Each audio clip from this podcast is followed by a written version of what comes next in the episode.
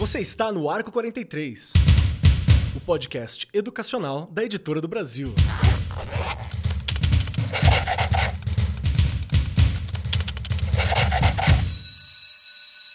Saudações, saudações para você, meu querido professor, minha querida professora. E antes de você dar play neste programa, tenha certeza que você já ouviu o anterior, porque esta é a parte 2, onde a gente está analisando todo o nosso ano de 2022. Regiane Taveira e eu estamos aqui conversando, passando por alguns programas, aqueles que foram memoráveis por um motivo ou por outro, e lembrando que todos foram fantásticos. Se teve algum que você pulou, volte lá para ouvir porque é uma formação para você. Certo, Rê? Foi ou não foi um ano maravilhoso? Gente, que delícia! E olha, acho que você já colocou muito bem. Se não escutou a primeira parte, escute. E se tem algum episódio que, você, que a gente não falou por aqui ainda no primeiro, talvez agora no segundo a gente fale, mas se faltar, tenha certeza que a gente vai dar continuidade a isso, né, Kelly? Vai chegar um momento que a gente vai ter que ficar fazendo é, essas chamadas de melhores momentos aí a cada seis meses, a cada três meses, porque eu amei. Eu topo, não eu é? topo. Não é? Muito bom. E a gente precisa realmente retomar. E aí, é o que você falou, é uma forma de estudo, de formação continuada. Vou voltando lá, vou olhando de novo, né? Vou pensando em outros caminhos, caminhos que eu não devia ter seguido ou caminhos que eu preciso seguir, mas acho que isso é super importante. E eu acho que essa segunda parte aqui vai de novo fazer a gente pensar em muita coisa que a gente ainda precisa fazer e muita coisa que a gente nem quer fazer mais. Verdade. E bora pro programa. Bora lá. Outro programa que foi divertidíssimo, assim, sem palavras para discutir ele, porque foi muito bacana, foi o programa 146, aonde nós ouvimos as crianças. A gente sentou e conversou com as crianças para entender o que estava rolando. Tinha lá a Clara, a Gabi, o Daniel e o Douglas, que eram os gêmeos, que estavam ali conversando conosco sobre como eles viam o futuro, como eles entendiam amanhã, como seriam as coisas. Vamos dar um playzinho para a gente entender um pouquinho mais e recuperar esse dia incrível pra gente tinha duas coisas que eu queria muito que tivesse no futuro tecnológico. Uma delas era um óculos que a gente colocasse e visse TV ou jogasse videogame. Porque às vezes aparecia nos filmes, né? Uns Verdade. óculos que você colocava assim, uma luva. E, e, a gente já tá chegando quase lá. Tá caro ainda, mas já tá chegando quase lá alguma coisa parecida. E outra coisa que eu queria muito, muito quando eu tinha idade de vocês, era um skate que voasse porque tinha no filme do De Volta pro Futuro. Então era uma coisa que eu ficava olhando assim e falava, nossa, queria muito. Não chegou. Cheguei na fase adulta e não, não chegou nem ainda o skate, não tem. nem o meu, meu videogame de pôr no olho ainda. Mas é. tem esperança. Você esperava alguma coisa, Rei, quando você tinha a idade deles Gente, olha que coisa mais engraçada, né? O, no, no, quando eu era criança, eu sempre adorei dirigir. Olha que loucura. E eu já pensava em como eu ia, ia ser meu carro. Só pensava nisso. Eu era meio, sabe assim, eu queria um carro amarelo, não tive ainda. Um carro amarelo? um carro Legal. amarelo, olha que coisa. E eu imaginava já aquele carro, sabe? Não imaginava um carro voador, não. Porque eu gosto de dirigir, olha que coisa assim, né? De dirigir aquela. Né? Então eu só imaginava coisa de carro. Aliás, a minha mãe fala que eu deveria ter feito mecânica. Olha isso. ia ser legal, ia ser bacana. Eu, eu, eu vou puxar uma pergunta também sobre futuro, assim para o pessoal que está aqui com a gente. Vou começar pela Gabi ali. Gabi, você. Eu sei que você está estudando, você está agora no, no, terceiro ano, né? Tá estudando, tá lá querendo construir o futuro, imaginando o futuro com os mais animais, com mais saúde, com mais educação também. Sim. Eu quero te perguntar o seguinte, Gabi: o que que você quer fazer ou trabalhar quando você estiver na fase adulta? Assim, como você, como você imagina que vai ser a Gabi no futuro? Eu quero ser uma bailarina. Olha aí! Nossa! Tá no time da Rei mesmo, não tem jeito, né? É time. Do, do bailarina, do, do corpo, né? Que bacana, você gosta de dançar, Gabi? Amo. Olha Na, que delícia. Justo no momento TikTok, né? Sabe fazer aquelas, aquelas, aquelas coreografias de TikTok? Eu não já danço tem... TikTok. Ah, o que, que você dança então? Me fala. Eu danço balé, Clássico. E às vezes pego o Instagram, coloco uma música e danço. Ah, que show de bola. eu, eu sou meio frustrado, assim, porque eu sempre quis aprender a dançar. E eu ainda não, não sei. Hum. Mas eu vou resolver isso, Gabi, te prometo, tá? Vou aprender a dançar bem. Vamos treinar, Keller. Vou aprender a dançar bem. Vou perguntar também para você, Clara. Você que já tá mais perto, né, do, de, de terminar a escola em breve. Falta bons anos ainda, mas você está mais perto que os outros membros que estão aqui conosco. Já tá quase no meio do caminho. Já tá no meio do caminho, É. já tá chegando ali. Já tá com prova difícil para fazer, já tá com bastante coisa. Verdade. Deixa eu te perguntar. Clara, o que, que você quer ser quando crescer, trabalhar, ou como você imagina que vai ser a Clara no futuro? Eu quero ser atriz. Legal. E se eu não conseguir ser atriz, eu ainda não tenho em mente o que eu vou ser, mas eu espero que seja uma coisa muito legal também. Ela já vai, já tá pensando no plano B também. Você gosta de teatro? Gosta de atuar? Como é que funciona? Eu gosto. Eu, te- eu tenho que me soltar um pouquinho ainda, porque eu sinto um pouco de vergonha. Mas eu gosto. Nossa, que bacana, que legal. Eu, eu, eu vou. Os ouvintes já sabem, né? O pessoal que tá ouvindo a gente agora, porque eu já falei disso aqui.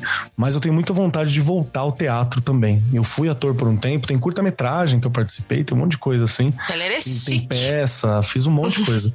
e eu tô, eu tô com muita saudade de teatro e de, de ser ator. Era muito legal mesmo.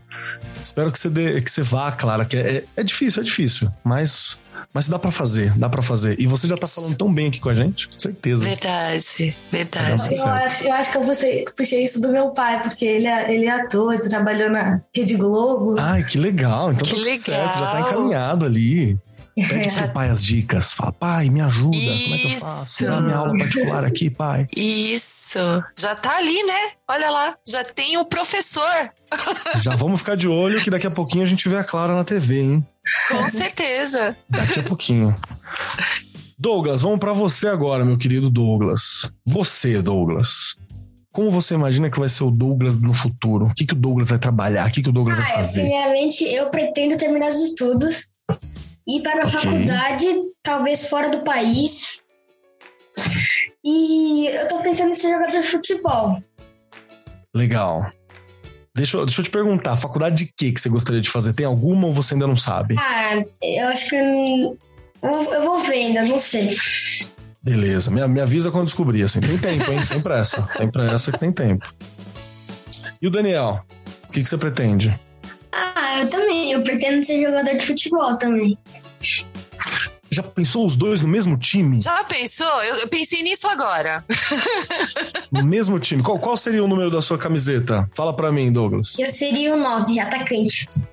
E o Daniel? Eu seria um goleiro.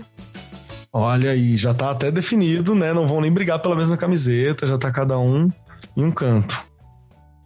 Foi muito bom esse programa, né? Conversar, Nossa! conversar de frente, assim, com a criançada, é uma coisa que a gente tem que fazer mais, né? Sentar, todo mundo, Também professor, acho. conversar de verdade. Eu não tô ensinando, não tô nada, eu tô conversando.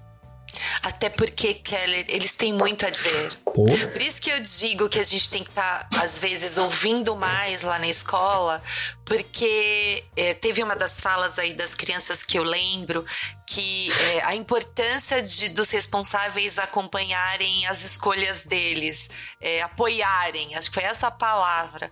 Não lembro em que contexto que foi, mas um deles falou alguma coisa parecida com isso.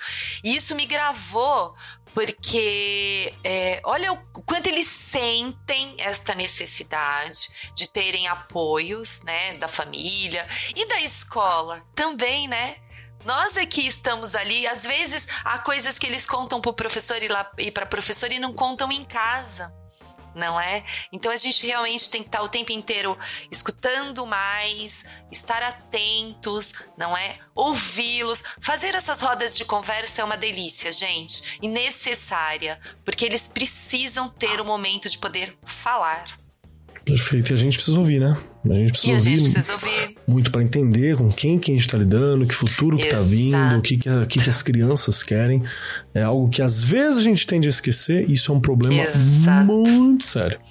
Lá no planejamento anual já colocar, né? Ouvir. Quem? As crianças, os adolescentes. Perfeito, Né? Porque a gente perfeito. só põe a nossa fala no planejamento, não é? Verdade. E nós também tivemos um programa muito bacana que foi o 147, onde no 146 nós ouvimos as crianças. No 147 nós ouvimos professores. Nós sentamos para conversar enquanto professores de várias idades, de várias gerações, de várias realidades e tava junto com a gente E estava junto com a gente a Caroline Santesso e a Claudineia Porta estava com a gente também no mesmo dia. E foi um outro papo muito bacana para a gente ver que, mesmo distante geograficamente, mesmo distante no tempo, a gente tem muita coisa em comum, né? Você lembra desse papo, Rê? Ai, gente, que delícia, não é? Porque é o que eu falo, ser professor é ser professor em qualquer época. A, gente não deixa de ser professor, Jamais. né? Já tem isso. Você vai ser professor aposentado, você vai ser professor enquanto você está estudando, você vai ser professor no decorrer da sua. Não tem como. Não desliga. Tá em você. Não, não desliga. E é uma delícia, porque você escutar quem já passou né, por toda essa missão, não é quem está começando. Eu acho que a gente aprende o tempo inteiro não é? E a, e, a, e a, grande sacada que eu falo da educação é essa aí: é você estar tá atento para aprender até com quem. Tem gente que fala, ah, mas o que, que tem a me ensinar quem tá saindo da faculdade agora? Tanta coisa, gente. Tanta coisa que às vezes a gente não sabe, não tá ligado. E eles trazem boas ideias. E quem tá lá terminando ou já se foi na questão de se aposentar também tem muito a ensinar. Eu falo, educação é isso. É troca o tempo inteiro, né? Perfeito. Vamos ouvir um pouquinho desse programa então eu me sinto um pouco assim, sabe? Eu meio que fui e fui virando professor, né? E sim, quando eu vi, eu descobri professor também. E muito hoje legal. eu sou muito diferente do que eu era. Hoje eu vejo a educação ainda de um jeito muito diferente. Eu acho que a escola pública forma muita gente também, tanto pedagogicamente como politicamente. A gente passa a ver algumas coisas de outra forma, passa a ver o nosso papel, né, também de outra forma.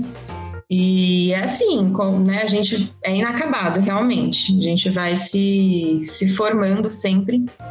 É, mas é isso, eu não, não sei como ao certo fui para lá, mas sempre me vi lá.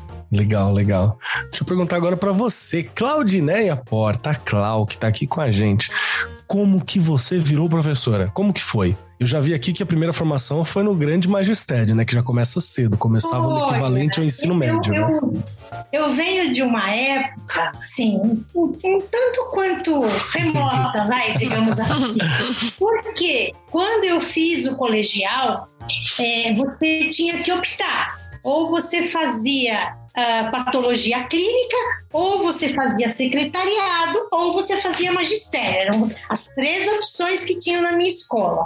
Eu estudei num colégio de freiras da terceira série do Fundamental 1 ao quarto magistério. Então, eu praticamente, eu quase que tive os, os mesmos professores sempre na minha vida. E eu pense em alguém que ama material escolar, que ama livro, que ama caderno, que ama lápis, que ama lapiseira até hoje, que passear na Calunga para mim é um sonho, eu amo? Eu vou comprar um lápis e eu vou com duas, três sacolas. A época dos meus filhos na escola para mim foi maravilhosa. Então, ser professora para mim foi uma realização pessoal. Eu sempre gostei, eu não tinha amigos. Minha irmã não gostava de escola, nunca gostou. E eu achava aquilo assim, nossa, ensinar as bonecas de cachorro era, era perfeito para mim.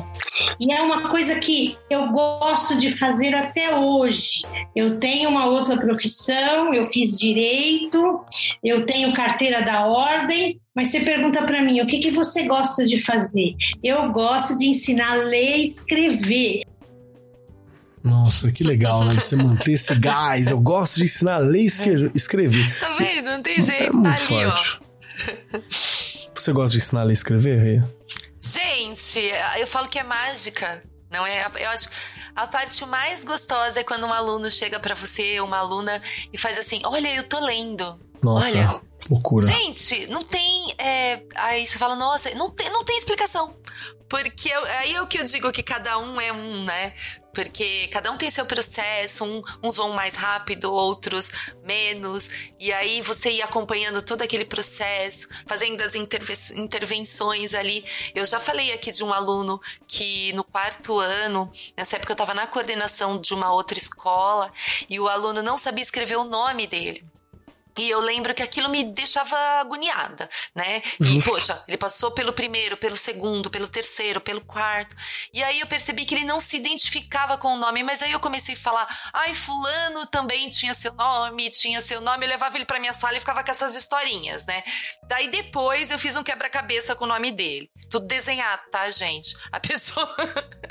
Ainda bem que ele entendeu ali que eu sou péssima disso. Mas fiz o nome dele de quebra-cabeça e a gente começou a montar.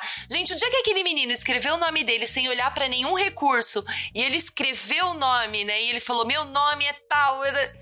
Eu falei, gente. né? E dali ele foi né? Que Porque doido. a partir do nome dele ele já identificava as outras le várias letras, enfim, sílabas e dali ele foi embora. Mas você vê, precisou de um trabalho fora da sala de aula, diferenciado. Ele tinha o tempo dele, mas é, tudo é possível. Você sabe que eu acho que essa é a maior falha, assim, na minha formação particular. Eu não sou alfabetizador, eu sei que diversos outros professores não são. E não precisa ser, mas é algo que eu acho que é muito importante dentro da educação e que eu gostaria de me especializar ou desenvolver melhor a questão da alfabetização. Pode ser inclusive de jovens e adultos, acho que seria muito legal para aprofundar. Eu imagino que seja algo que dentro dos próximos anos eu quero dar uma atenção, assim. Foi a minha primeira turma, já contei aqui, né? É. Tinha 17 anos, eu fui trabalhar com alfabetização de jovens e adultos e é inesquecível. Perfeito, perfeito. E aprendi muito.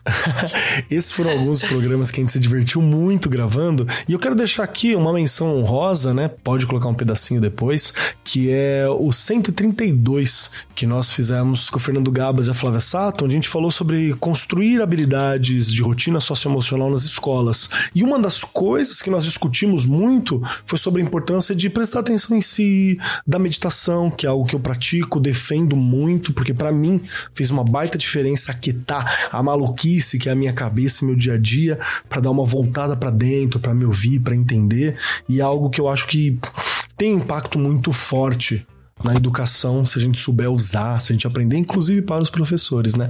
Fica aqui uma menção honrosa que foi um programa que eu adorei de fazer. Outra questão, já entrando em setembro, Regiane, tá vendo? Estamos quase acabando o nosso Nossa, ano aqui. gente, olha É. só, chegando lá. Muito programa bom, né? Fala sério. Muito programa bom. Gente, Sim. que delícia. Realmente, assim, é, ah, é um processo de, de, de- de aprendizagem para nós o tempo todo. Porque Formação cada total. vez que você. Exato. Cada vez que você escuta novamente, já te vem outros links, né? Poxa, mas eu podia ter pensado nisso, eu podia ter falado aquilo, eu podia. Ah, E aí você já se. Eu já fiz um monte de anotação aqui que eu preciso Sim. estudar. Olha isso. 2023, me aguarde. Se eu Sim, der conta sim. de tudo, tá bom. a gente vai conseguir. E em setembro tivemos um programa especial relacionado ao mês, né, Setembro Amarelo, que foi o programa 144, junto com a Ivone Ferreira Santos e com a Bruna Rodrigues, ambas psicólogas que estavam ali conversando conosco sobre várias das dúvidas que nós temos sobre como lidar com o Setembro Amarelo, como falar sobre essas questões em sala de aula, porque tem técnica, tem meio, tem forma, a gente precisa saber lidar. Lembrando que o sofrimento, né, o sofrimento mental, ele é algo que vai nos acompanhar, tá dentro da sociedade que nós construímos e a gente precisa aprender a lidar e lembrar que crianças, adolescentes, jovens, adultos, velhos, professores, estudantes podem vir a sofrer mentalmente com alguma questão. Isso faz parte, sofrimento emocional, sofrimento mental é algo que está intrínseco a esse momento. Vamos ouvir um pouquinho do programa e a gente já volta para comentar. Porque eu vejo, assim, na minha experiência com a escola e com os professores, os professores, eles têm uma sensibilidade incrível né, para detectar naquele grupo de alunos qual é o aluno que está precisando de um cuidado diferente, que está manifestando algum tipo de comportamento que chama atenção, que foge, que destoa. Então, eu acho que assim, ele é a importância do professor nesse processo é fundamental. Eu já ouvi, né, numa, numa palestra que eu fui uma vez num congresso de educação, falando sobre transtornos de aprendizagem, um psiquiatra falando que o professor deveria ser considerado o primeiro profissional da rede de saúde, porque ele é aquele que né? pode pensar o problema, ele pode de- identificar que ali tem algo que ele não sabe o que é, mas que ele percebe, né, pela experiência, pelo olhar dele, que precisa de um cuidado diferenciado, né? E aí eu acho que a equipe, né, que fica no, né, assim, na, nos bastidores, a, que, que, é, que complementa a, a coordenação, a psicologia, a orientação educacional, eu acho que aí cabe a esses profissionais chamarem esse pai, é o que a gente faz muito na nossa escola, troca informações, direciona se é dificuldade né, de, de aprendizagem, de repente uma psicopedagoga, se tem um outro tipo de sinal, uma, uma neuropsicóloga, se é de mais comportamental, emocional, de repente uma psicóloga, mas tentar junto com a família estabelecer que profissionais vão precisar nos ajudar a entender a necessidade dessa criança, desse estudante, né? Nossa. Importante, né? o quanto é importante a gente é, fazer com que as crianças não tenham medo também de falar, não é? Porque a gente se torna adultos com medo de falar dos nossos sentimentos, das coisas que a gente está sentindo, porque a gente aprendeu que a gente tem que ser forte, principalmente o homem, né? Uhum. Não pode chorar, não pode ser que, não é? E a mulher também, né? Nos últimos tempos, nos últimos tempos acabou sendo, né? Tem que, também tem que ser forte, também tem que ser guerreira, guerreira. E não, tem momentos que a gente tem que é, ensinar lá as nossas crianças e os nossos adolescentes que eles podem chorar, que eles precisam falar, que a gente precisa entender aí é, o que está acontecendo, senão a gente não pode ajudar. Mas eu acho que uma das coisas que já foi falada aí no programa e que a gente ouviu agora, essa questão de observar o tempo todo, não é? A gente tem que estar tá observando a criançada, é, o que está muito quieto, o que está muito agitado, né? Porque é a partir daí que você vai conseguindo identificar. É, buscar a família, conversar. Acho que isso é importantíssimo. Eu senti muito, na verdade, lá na escola, já com umas três ou quatro crianças com síndrome do pânico. Acho que eu já comentei isso aqui num outro episódio. Poxa, crianças de 7, 8, 9 anos, né, não conseguindo ficar no barulho, não querendo ficar na sala de aula. Mas tudo isso realmente é o que a gente já comentou aqui no, comecinho sobre a questão pós-pandemia, que a gente precisa aprender a conviver novamente. E isso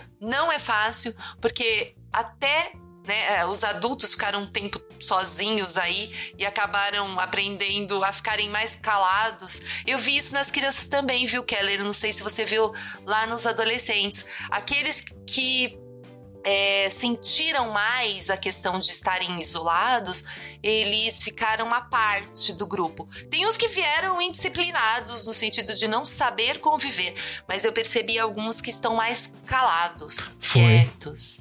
Foi algo muito profundo que eu reparei sim, viu? E confesso que tenho dificuldade para lidar, porque a gente não sabe exatamente como lidar. Mas, como foi dito no, no áudio que a gente deu play aqui, como nós que estamos na sala de aula enquanto professores, né, enquanto gestores, como a gente consegue perceber que algo não está certo. A gente não tem competência técnica para falar o que, que é, para falar o que fazer, mas a gente fala, olha e fala assim, ué, não era para ser assim, né? Tem alguma coisa acontecendo aqui, é, tal pessoa não era desse jeito, o que está acontecendo? E passar isso para frente, desenvolver isso, entender que pode ser uma questão de saúde, de saúde pública, é importante. Foi um Sim. programa que eu acho que foi ímpar pra gente falar Muito. sobre a questão do sofrimento emocional, do sofrimento mental, que é algo que nos acompanha na sociedade moderna, independente da idade. Importante Exato. lembrar, não é coisa de criança, como a Ri falou, Não. né? Nos anos iniciais, lá, o fundo pequenininho, a galerinha já tá sentindo isso e os professores, é. né, com 50, 40, 30, também pode estar sentindo alguma coisa desse tipo. Verdade. Outro programa que foi muito legal, e eu vou falar especificamente por quê, foi o programa número 138, onde nós conversamos um pouquinho sobre o papel, a importância paternal na educação e no desenvolvimento dos filhos. E é muito bacana lembrar desse ponto, porque muitas vezes a gente tem aquela coisa de não, quem tem que criar é a mulher, né? O homem é o provedor. Então, amigão, tu já tá longe, né? Isso aí ficou, já era antepassado na década de 60, 70, 80 já tava difícil. Se tu tá em 2022 falando algo assim, a gente tem que conversar, né? E foi muito bom receber o Aaron e o Rodrigo, que fazem um trabalho sobre essa discussão, sobre o papel paterno, sobre como é ser pai, como é participar no processo de educação, além de serem dois criativos, né? Então eles produzem conteúdo a respeito desse tema. Vamos ouvir um pouquinho e a gente já volta para falar sobre. O que eu muito vejo nos dias de hoje são as avós não é? As avós, elas vão para a escola, ah, eu é que estou cuidando, a mãe isso, o pai aquilo, enfim, não é? Mas a gente não pode deixar de falar que é importante, claro que é sim, importante, sim. não é? A gente, é, eu vejo hoje também pais sozinhos que a mãe largou, foi embora e eles estão sozinhos, trabalhando, cuidando dos filhos, olhando para a escola, né? Tudo que acontece lá na escola. Então, é, realmente as coisas mudaram. E o pai também, que ajuda a mãe ali o tempo todo, porque a mãe também trabalha e ele tem que estar. Tá né? Ajudar na comida, na educação, participar das coisas da escola. São muitas as configurações, não é? Mas eu vejo, né? E sempre é, indico realmente o que eu disse aqui a princípio. Precisa ter alguém que eles sintam segurança e que está acompanhando tudo na escola, não é? Eu perfeito. acho que é por aí. Perfeito, perfeito. Já ajuda a gente a dar uma entendida em como funcionam esses papéis quando a gente fala de escola e sobre essas questões. Deixa eu puxar para os nossos convidados aqui. Aaron, vou começar por você.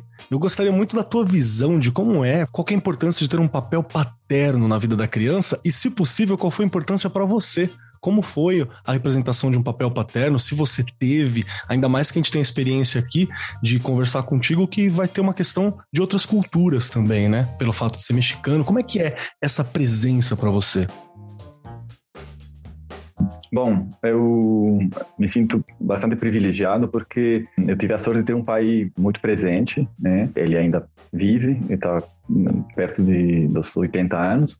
Eu sou pai também. Eu tenho um filho de 15 anos e eh, meu pai sempre sempre foi eh, alguém muito presente. Eh, embora, claro, por questões de, da, da, geração dele, ele foi mais aquele modelo de pai provedor. Ele trabalhou muito, foi muito dedicado, ele teve muita sorte também no, no, exercício da profissão dele, mas ele sempre que podia estava aí, né? Sempre cuidava da gente.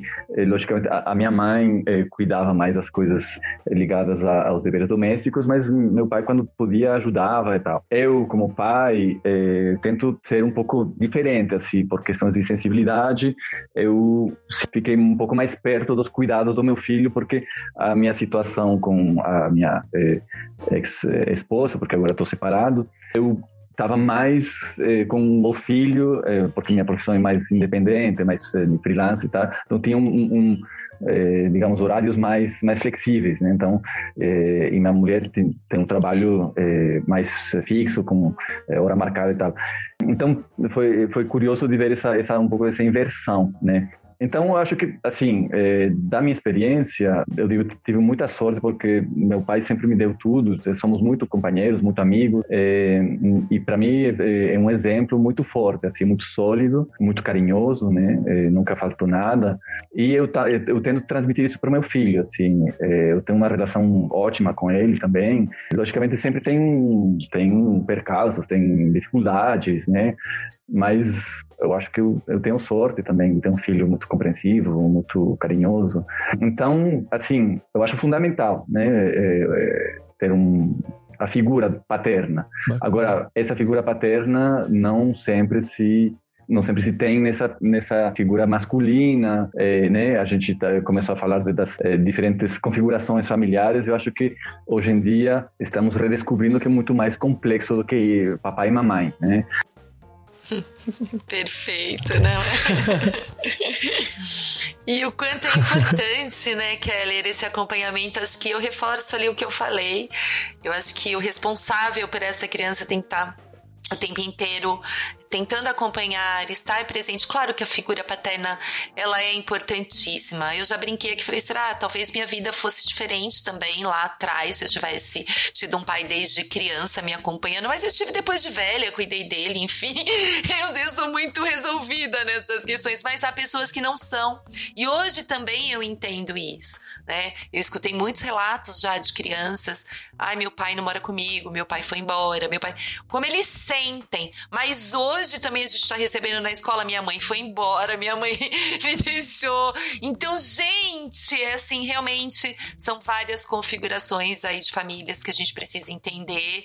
E quem é, sofre com tudo isso são as crianças, por isso que elas precisam tanto da gente. E aí, de novo, que eu bato na teclinha do quanto nós somos importantes na vida dessas crianças. É verdade, viu? É verdade. E eu, eu tô num ponto um pouco privilegiado para observar também, porque na condição de um cara, né? De, de, de um homem, de olhar para falar assim, nossa, uma pessoa mais velha, é muito legal poder estar tá ali junto com a, com a, com a molecada. E às vezes, às vezes você percebe que tem um olhar para comigo, assim, na situação de uma figura, às vezes não paterna, claro. porque eu sou um pouco mais novo ainda, né? Ainda tô numa, numa distância próxima deles, que tá se acabando, já tá cada dia mais longe a distância da idade mas dos adolescentes. Mas viram um tio, viram um irmão mais velho com facilidade, assim. Então, é interessante ver como eles procuram, né? Não vou falar precisam, porque precisar a gente precisa, sei lá, água, comida, teto e, né? E educação e segurança. Procuram, eles procuram, é eles procuram. E tá lá é, é, algo que eu acho importante. Fazer uma reflexão sobre esses papéis, sobre essas figurações, sobre essas atuações dentro da educação, é algo que é importante a gente entender, né? Não é só aula, nunca foi, né? Nunca foi só chegar e dar aula, passar o conteúdo, hum, colocar a atividade na lousa. Dá. Tem não mais coisa muito mais coisa, vai além, muito além. Exato, exato, tem bem mais coisa. E também foi bacana nesses últimos programas, porque se teve algo que nós falamos muitas vezes aqui, foi sobre métodos de ensino e projetos. Nós falamos muito sobre e trouxemos algumas grandes, grandes Nossa. temas esse ano. Por exemplo, nós falamos do Mochila Literária, que foi um dos últimos programas que nós gravamos foi. agora faz pouco tempo e é muito legal. Falei dos livros que estavam disponíveis no Mochila Literária, que alguns dos livros que eu mais gostei da editora do Brasil dos últimos tempos estão lá. Vamos ouvir um pedacinho. Se o professor incentivar, pode ter certeza, eles vão se encantar e vão querer né? Conhecer os livros, é, estar com os livros. Eu acho um barato que tem um aluno que ele vai na minha sala e faz assim: posso levar esse livro? e aí eu falo: pode, você vai me devolver do jeito que tá? Vou. Então quer dizer, também tem ali já uma sementinha, né? Todos, a gente vai conseguir envolver a todos? Não, mas todo dia você tem que tentar. Eu acho que essa é a peça fundamental. Perfeito, Rê. Eu queria ouvir também o Gil, qual que é a análise que você tem a, a respeito de, de facilidades que nós possamos ter para incentivar a leitura, como é que a gente pode fazer, se tem alguma ferramenta, se tem algum dado. Nós sabemos que, por exemplo, a gente está aqui com o Gabriel, né, que, que é da Blink, que a Blink Learning, justamente ela trabalha com distribuição, né, para facilitar o acesso, para a gente poder alcançar livros em mais locais, né, e, e, e determinados materiais. Mas para você que já faz tempo que está trabalhando também com essa questão dos livros, como a gente fazer, tornar o acesso melhor à literatura, que, acontece? O que acontece quando a gente chega nos anos finais ali, que acaba que nós perdemos um pouco esse ritmo? Pois é, Keller, eu acho a gente tem muitas questões aí, muitos, né, vocês já foram tocando em vários pontos aí nevrálgicos, né, eu acho que políticas públicas são fundamentais, PNLD é essencial, é, toda, toda e qualquer forma de investimento é, que o governo federal, estadual e municipal fazem são fundamentais para isso, a gente precisa cercar as crianças e os adolescentes de livros, né? Então, é, esse interesse todo que a, que a Regiane falou, que, que tem mais é, forte né, no começo, parece realmente que se perde, como você apontou. É, não existe uma fórmula certa, né? A gente vê jovens muito interessados em leitura, né, que pegam livros gigantescos e leem sagas inteiras e, e tem todo, né, gostam bastante de leitura, e tem outros que não, que não curtem, que não, que não, que não estão, não são tão afeitos à, à leitura dessa forma. Eu acho que é, é, uma dose, uma dosagem complicada, complexa de ter, mas aos pouquinhos a gente começa a ter. Acho que é, dá para olhar alguns modelos de sucesso, né, de, de países que de alguma forma incentivam mais a leitura, e aí vai, a gente vai direto na questão da desigualdade social né? É, países que têm uma desigualdade melhor resolvida, digamos, mais iguais, é, a gente consegue atingir números melhores de leitura. Então, isso acho que já explica muito, porque o Brasil, infelizmente, não tem atingido esses níveis satisfatórios, digamos, né? É, eu acho que o exemplo é, é, sempre uma coisa que eu digo, né? Dar o exemplo para o jovem e para a criança. É, se você quer que seu filho leia, que né, você é responsável por alguém mais, mais novo que você, você mostra que você lê também. Monte sua biblioteca, é, invista em livros, dê de presente livros, é, seja em, qual, em, qualquer formato. Né? Hoje em dia a gente tem a sorte de ter tecnologia que faz que favorece muito, né? A criança pode é, acessar um livro mais interativo né, numa plataforma, né, quando as, as famílias têm recursos para isso, obviamente. É, e, e, é isso, as políticas públicas também fazem esses livros chegarem, né, os livros é, impressos chegam nas bibliotecas, é, são distribuídos. Eu acho que essa corrente que, que a gente pode montar aí com escola, né, educadores em geral, responsáveis, pais, é, é, os próprios adolescentes, crianças, né, trocando experiências de leitura, vendo o livro como exemplo nos filmes, na, na, na novela, no cinema, né, enfim, na, no streaming, é, os livros sendo objeto né, de, de, de desejo mesmo, né, e livro, estou falando no sentido amplo, né, eu acho que isso tudo vai fazendo com que a cultura leitora se espalhe Delícia. Show de bola. Regiane, precisamos dar exemplos e precisamos de projetos literários, Rê? Precisamos o tempo todo, né? O professor, ele tem que ler. Não precisa, adianta. Precisa. Precisa, não é? Essa questão de uh, chegar lá na escola e ler só um trechinho do livro, indicar um livro. Não, ele precisa ser um leitor. Eu sempre discuto essa questão informação, que ele também precisa saber escrever. Então, quando você vai dar uma aula, por exemplo, de história, é tão legal um texto seu. Verdade. né? E o professor ele acaba usando outros textos, mas por que isso? Porque às vezes ele não é um leitor é, ativo ali, né? E ele precisa disso. Porque você só empolga a criança com a leitura se você for um leitor. Eu já contei aqui que eu levei anos, mas eu consegui fazer isso com a minha filha. Levou bastante tempo. Não é? Porque é aquela coisa, né? Do ditado lá, água mole em pedra dura, tanto baixo tem que furo. Eu acredito nisso. né? E a gente precisa realmente, lá na escola, eles percebem, gente. Se você vai ler, vai que seja um conto de Se você lê sem empolgação, que eles graça sentem, que tem. Sentem. Eles sentem, eles até dormem, eles começam a conversar, um fura o outro com o lápis. Então a gente precisa saber ler muito bem e estar bastante é, atualizado, né? Não é só é, não é só ler, é estar atualizado para que você possa lá então montar projetos de leitura, não é? Se você ainda não tem uma mochila literária né, dessa questão mais tecnológicas, tem as sacolinhas que você consegue fazer na escola. Cada dia um leva um livro, aí ele conta, você faz, né, faz um painel lá para ele escrever sobre o livro, fazer um desenho, qualquer coisa para chamar. Ó, oh, leia esse livro por quê? Isso é muito legal também, você fazer é, é esse, esse, tipo de painel na sala de aula com os pequenos. Eles leem um livro e aí eles têm que falar por que, que o outro tem que ler. Só que também é muito engraçado que uma vez eu escutei de um aluno assim: eu não quero falar desse livro. Não quero falar. Tá bom, então não fala. É, você vai ter de tudo, né? Sala claro, de aula é assim. Mas isso é legal. Verdade, não é? E, você, e, e o nosso dever é fazê-los terem vontade de ler.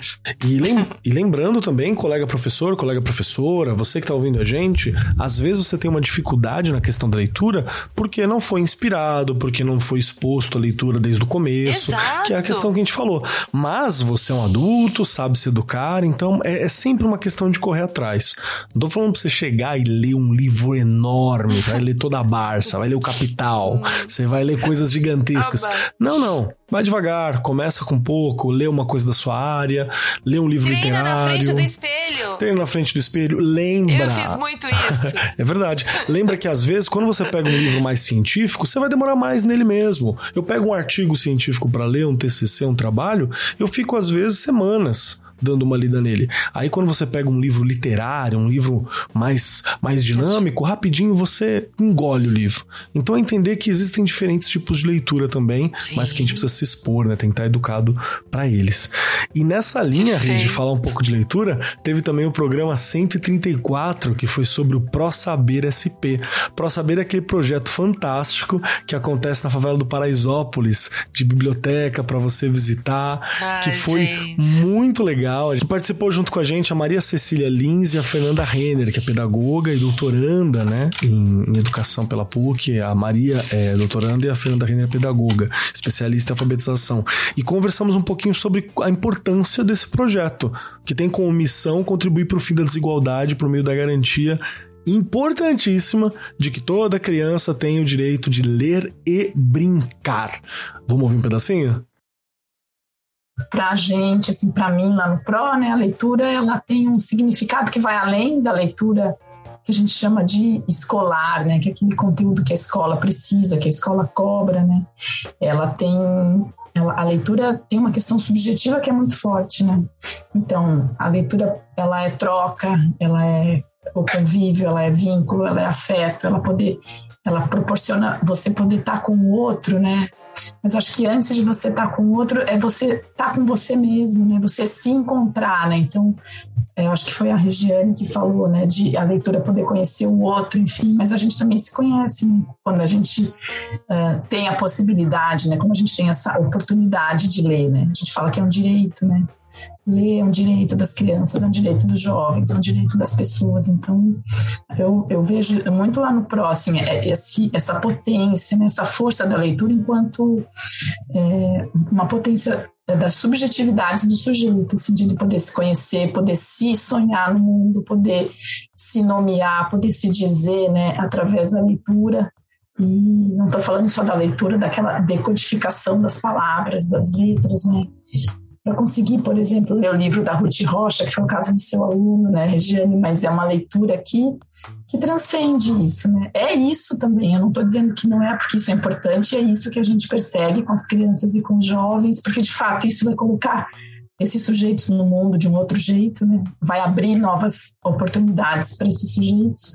Mas essa leitura que está no mundo, né? Está no subjetivo, está tá em mim, está no outro, né? e está especialmente no na construção de vínculos, né? A leitura ela, ela tem um poder muito grande assim de criar vínculos, de fortalecer relações uh, onde uh, antes eram onde tinha fragilidade, né? Então crianças no PROC levam um livro para casa todo dia, né?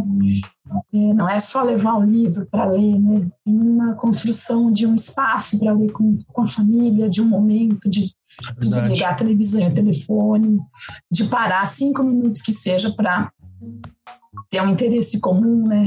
Mesmo uma mãe ou um pai que não saibam ler convencionalmente, né? A gente consegue fazer outro tipo de leitura. Eu acho que esse subjetivo que para a gente, no Pro Saber lá, lá em Paraisópolis, é tão valioso, é tão importante. Nossa, que delícia, né?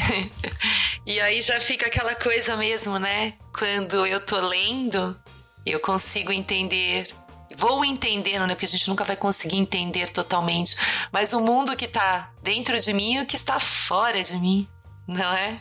Perfeito, perfeito. É, é, um, é um espelho não só da gente, mas da humanidade como um todo, né? Da experiência humana. Afinal, só a gente escreve, né?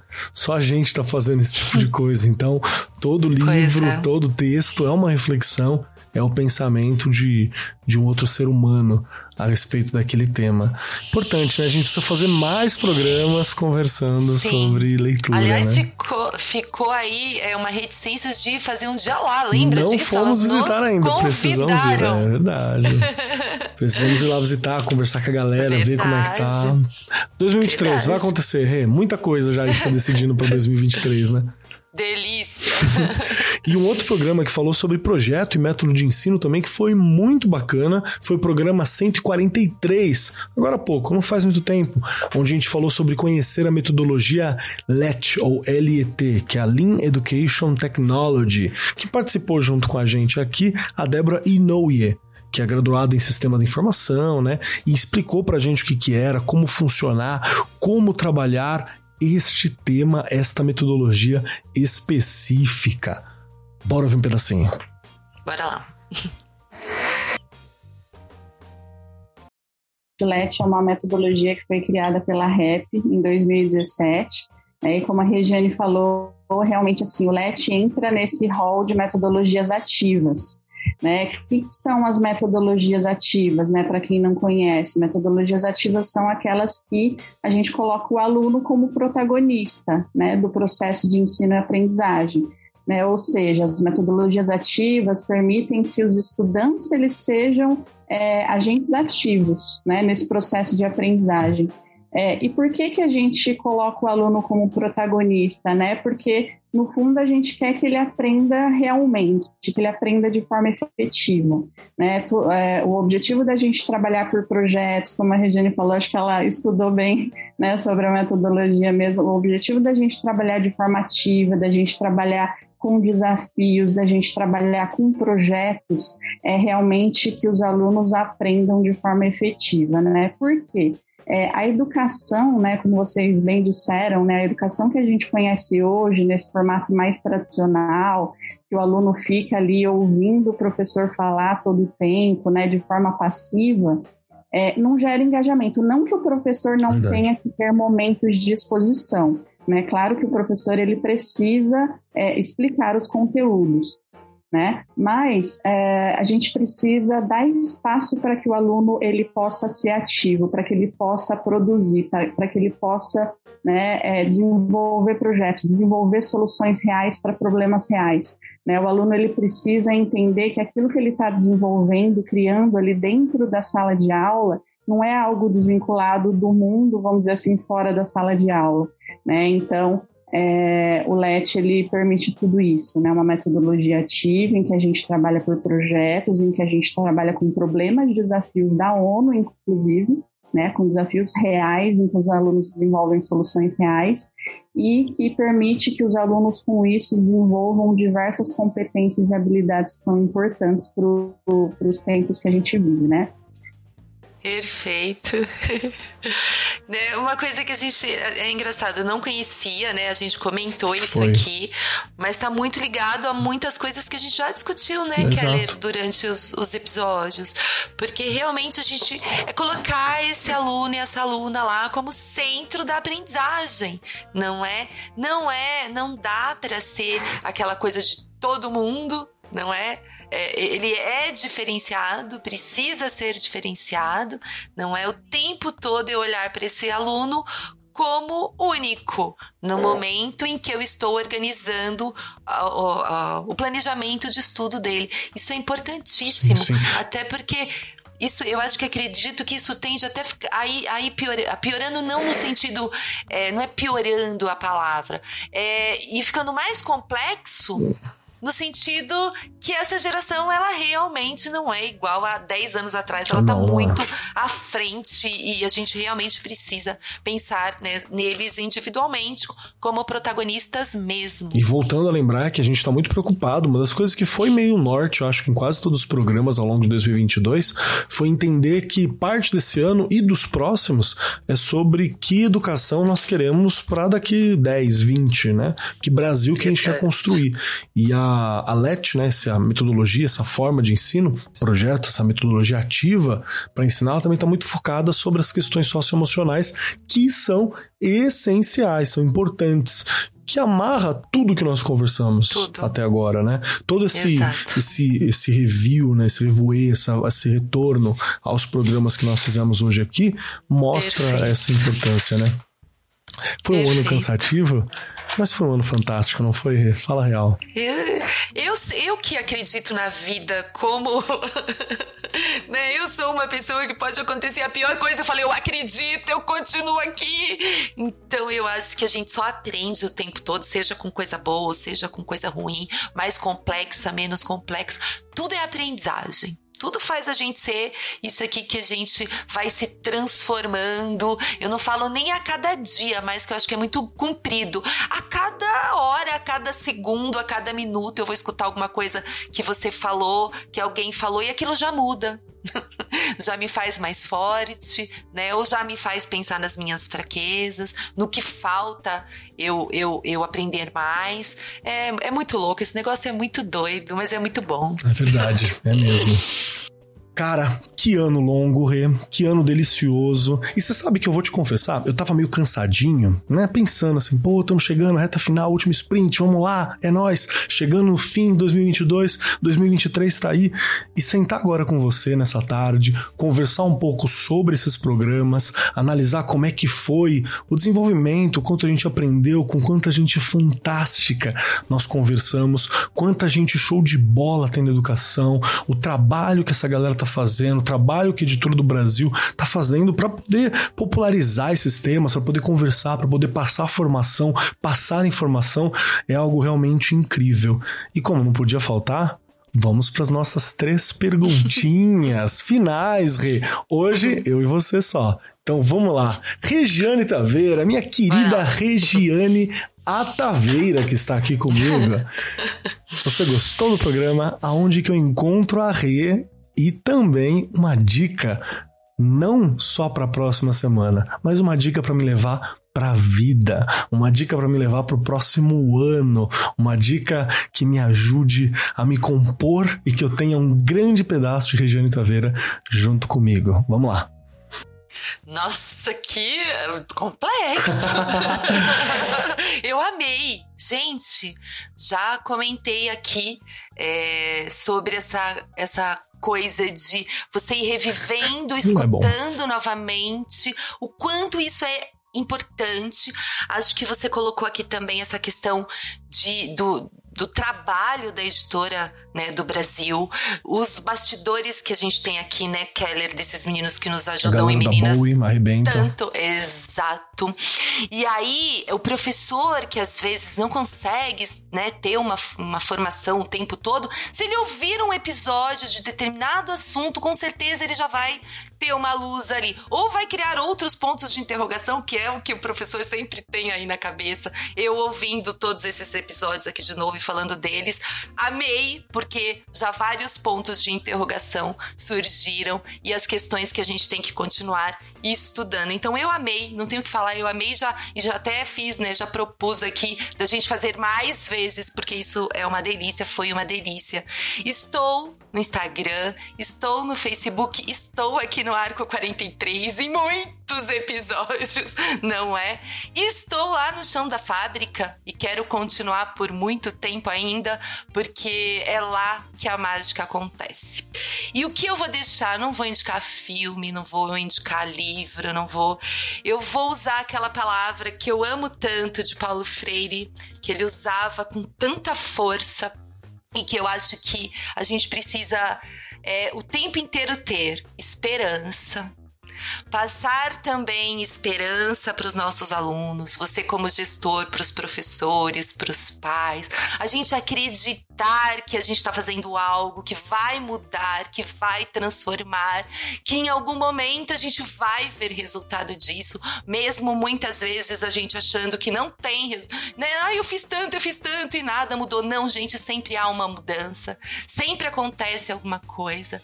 É trabalhar com educação é ter esperança o tempo todo, é a gente acreditar num futuro melhor, é a gente olhar para nós mesmos e acreditarmos que também somos é, possíveis de mudanças, não é? É o tempo todo você mergulhar em si mesmo e respirar fundo e falar: eu tenho esperança, eu acredito nesse negócio que eu tô fazendo. Então, fica aí para 2023 eu tenho esperança e eu acredito nesse negócio que eu tô fazendo. Eu tenho esperança, eu acredito muito em tudo que envolve educação e que a gente tá fazendo, eu acredito mesmo. Chegando a minha vez, perguntinha 1, um, né? Que é o que, que eu achei do programa. Perguntinha 2, que é onde me encontra. E perguntinha 3, que é a minha mensagem para todos Seu vocês. Pedacinho. Meu pedacinho, pedacinho de mim. Hoje, pedação. Pedação. Vai ter pedação também. Primeiro que eu adorei o programa, na condição de historiador, né, de professor de filosofia, de professor de história, tem algumas preocupações que são muito importantes. Para mim, como professor de filosofia, como professor de história, a verdade é algo muito importante. E a educação é uma investigação sobre a verdade, sobre as possibilidades daquilo que a gente está trabalhando, as possibilidades do amanhã que a gente está construindo. E isso, para mim, é, é, é, é ímpar, é importante, é essencial, é básico. E tem um conceito que eu estava, inclusive, dando em aula recentemente, que eu falei que no na língua latina, né? Nossa língua portuguesa é derivada do latim, que é o latim romano, português, espanhol, francês, italiano, né? São derivados da, da, do, da língua latina. É, a gente usa para verdade a palavra veritas, que está associada a ver bem, a ver melhor, né? A você ver, a veritas ou veritas. E eu acho importante, né? A gente conversar sobre buscar a verdade, a conseguir aprumar o nosso olhar para nós vermos melhor, por exemplo, nosso trabalho de educação. Às vezes a gente está todo dia na sala de aula, todo dia na situação, a gente fica meio desfocado por estar todo dia lá. A gente não consegue se distanciar, não consegue ver a profundidade, a força, a necessidade, a importância do trabalho que a gente está executando, a importância das informações que nós estamos levando para a sala de aula. Então, o ar 43 está relacionado a, a, essa descoberta da verdade. E tá nesse momento aqui fazendo essa análise de tudo que foi o ano, eu estou utilizando uma outra verdade também, que é a verdade grega, né? Para os gregos, a verdade tinha o nome de aletheia, que é a de, de uma negação, né? E o leteia vem do lete, que é o rio do esquecimento. Então é de não esquecer. Então aqui eu estou fazendo as duas coisas hoje junto com a Rê, junto com essa equipe, junto com a Editora do Brasil, junto com a Agência Bowie. A gente está fazendo um projeto tanto de verdade, de ajustar o nosso olhar para ver o nosso presente, né, para construir nosso futuro, quanto de não esquecer o nosso passado, tudo aquilo que aconteceu, tudo aquilo que rolou, tudo aquilo que nos formou e reciclando esse conhecimento, porque conhecimento sempre é novo. Você pode saber de tudo, mas você sempre precisa retornar àquele momento, aquela coisa base, aquele texto base, porque às vezes uma vírgula foi ressignificada porque a gente mudou, porque o mundo mudou. Então tá aqui exercitando esse momento de reflexão sobre o passado, de reflexão sobre o presente, de reflexão sobre educação, ela é uma dádiva, é um presente que eu tô recebendo, que eu sei que a Rê tá recebendo e tá sendo um prazer fantástico poder dividir com todos vocês, professores, professoras, educadores, diretores, estudantes que estão aqui junto com a gente hoje. Então é muito bacana. Se você ficou com saudade de Regiane Taveira, você sabe onde procurar Regiane Taveira. Se ficar com saudade de Marcos Keller, vai lá no arroba Keller que você me encontra, arroba Marcos Keller em outras redes. Normalmente tá por aí. Não há muitos Marcos Keller por aí, então é fácil de encontrar. Lembrando que a maioria das minhas redes são pessoais, né? Então você vai lá para ver eu falando um monte de bobeira, o, o que eu tô assistindo, a série de Star Wars, foto do que eu tô comendo, foto da minha gatinha bagunçando. É isso que normalmente tem. Mas você é muito bem-vindo para colar com a gente. E o que eu tenho para deixar um pedacinho de mim para deixar para vocês, a rede deixou esperança, né? Eu quero deixar a energia, a garra e a teimosia. E por que, que eu tô falando desses três? Porque às vezes é difícil da gente separar. O que, que é energia, o que, que é garra, o que, que é teimosia. E na boa, não é importante a gente separar isso em alguns momentos, é importante a gente ter. Se você for mais teimoso do que alguém que tem energia, beleza. Se você for mais enérgico do que, do que alguém que é teimoso, maravilhoso. Se você tiver mais garra do que isso tudo, incrível. Mas é importante pra gente continuar. Temos um mundo para construir. Em alguns casos, temos um mundo para reconstruir. Estamos em situação de guerra, estamos no pós-pandemia, estamos numa situação de questão econômica complicada em vários locais, não só no, no âmbito brasileiro, da sua cidade ou do seu estado, isso é a nível planetário mesmo. Então, precisam de nós, professores e educadores. As crianças precisam, os adolescentes precisam e nós, professores, precisamos dos pares então, tem a garra, tem energia, tem a teimosia para se agarrar ao que é educação, para se agarrar um no outro, para que a gente junto construa o que nós precisamos construir. Isso é uma das ideias do Ar 43, isso é uma coisa que está no meu coração, é algo que está no coração da Regiane sempre, é algo que está aqui nas nossas palavras e na de todos os nossos convidados ao longo desse tempo todo. E é isso. No mais, muito obrigado, editora do Brasil, por propiciar esse momento incrível, este programa maravilhoso, essa formação fantástica que está aqui presente. Agradeço muitíssimo.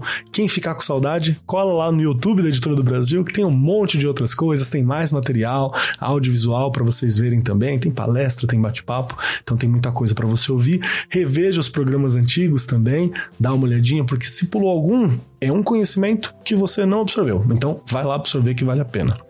No mais, eu fui o Marcos Keller e até uma próxima oportunidade. Beijão, Feliz Natal, próspero ano novo, um grande amanhã. Este programa foi apresentado por Marcos Keller e Regiane Taveira. Gravação e edição Agência Bowie. Produzido pelo Departamento de Marketing da Editora do Brasil. Gerência de Marketing Helena Poças Leitão. Coordenação de Marketing Lívia Garcia. Siga-nos nas redes sociais: facebook.com barra Editora do Brasil, twitter.com barra Editora do Brasil, instagram.com barra Editora do Brasil underline oficial e youtube.com barra Editora do Brasil. As opiniões expressas no programa são de responsabilidade dos respectivos convidados e não expressam necessariamente a opinião da Editora do Brasil ou de seus colaboradores.